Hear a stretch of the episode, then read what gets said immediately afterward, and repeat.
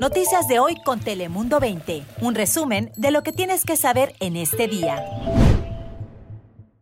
¿Cómo están? Les saluda Lizeth López. Feliz jueves de Acción de Gracias. Hola, me da gusto saludarte. Yo soy la meteoróloga Ana Cristina Sánchez. ¿Qué tal? Muy buenos días. Les saluda Cris Cabezas. Feliz día de Acción de Gracias. Y esta mañana te informamos que Tijuana se unió a la conmemoración del Día Internacional para la Erradicación de la Violencia contra la Mujer, decretado de hecho oficialmente por la ONU en 1999. Y es que ya le hemos informado en muchas ocasiones que en Tijuana se registra un alto número de crímenes y muchas de las víctimas mortales son mujeres. Recordemos también que la violencia puede verse de muchas maneras, física, mental y emocionalmente, y por eso precisamente es bien importante reconocer la violencia para poderla erradicar. Tan solo el Instituto Municipal de la Mujer en Tijuana señala que le han tenido que dar apoyo y atención a más de 9.500 mujeres y por eso el Ayuntamiento de Tijuana inició una campaña denominada Únete contra la violencia hacia la mujer. Esto se trata de 16 días de activismo donde informan, van a realmente buscan informar y de una manera visible en múltiples plataformas y de muchas maneras pues mostrar cómo es la violencia contra la mujer y también ofrecer charlas y jornadas informativas para que puedan entender realmente cómo distinguirla, cómo protegerse, cómo cuidarse, dónde recibir apoyo. Y es importante porque muchas veces se crece dentro de hogares con violencia, y no saben identificarla y las lleva a tener relaciones violentas.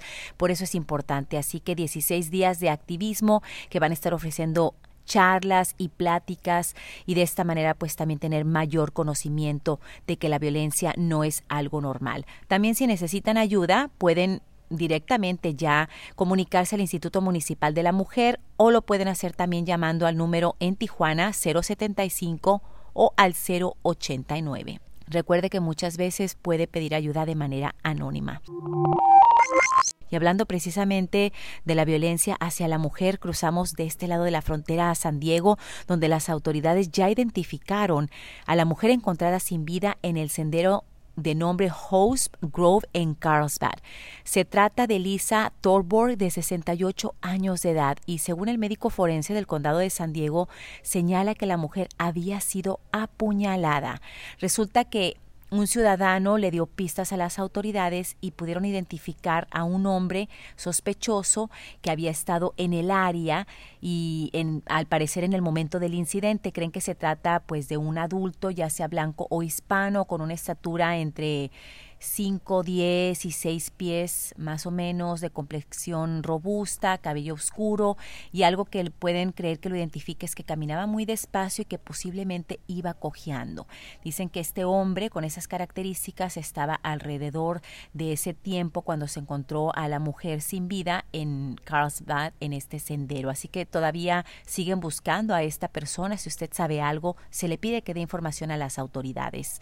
Ahora pasamos contigo, Ana Cristina, para conocer las temperaturas de este día. Hola Lizeth, muy feliz día de acción de gracias, espero y lo disfrutes. Temperaturas máximas hoy en Tijuana de 18 grados centígrados, en las playas entre 64 a 66 y al interior de nuestro condado la máxima solamente alcanzará los altos 60, así que el frío continúa especialmente para esta noche con la mínima en la zona costera ya alrededor de 47 grados Fahrenheit y solamente 40 43 grados como la mínima en los valles, pero si le agregamos el factor viento, la sensación térmica durante la madrugada será alrededor de 30 grados Fahrenheit.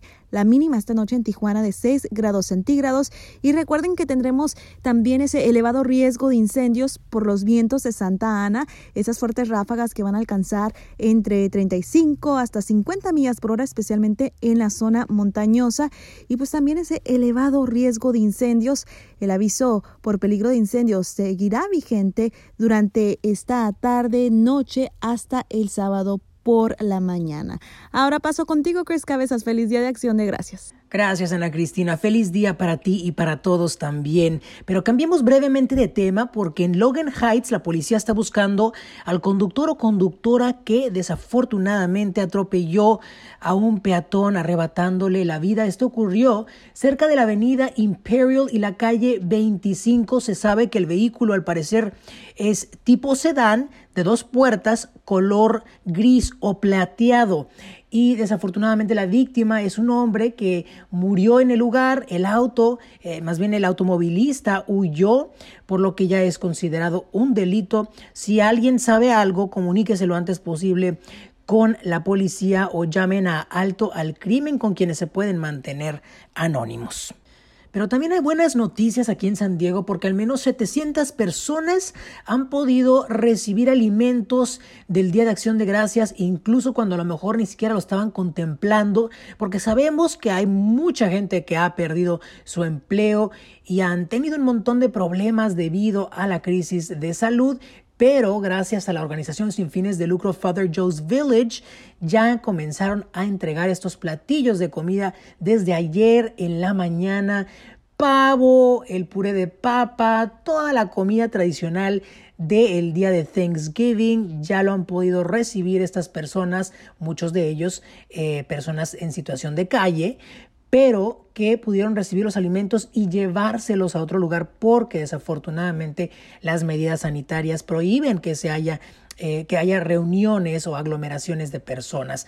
Pero ¿qué tal tú, Lizeth? ¿Ya estás lista para comer muy rico y hasta empacharte? claro, Cris, yo siempre estoy lista para disfrutar de un buen plato de comida. De hecho, casi siempre tengo hambre y casi nunca me empacho, pero si me empacho me tomo un tecito de manzanilla. Y precisamente hablando de los buenos tiempos de estas eh, fechas festivas, fíjense que los artistas y los bailarines de lo que es el ballet de San Diego ya se preparan para la producción anual del Cascanueces, que es muy típica, cada año la celebran y precisamente en este 2020 estarán celebrando, llevando a cabo la edición número 31, pero va a ser muy distinta a otros años. En esta ocasión por la pandemia va a ser al aire libre en Liberty Station y la audiencia va a poder disfrutar del espectáculo desde sus vehículos.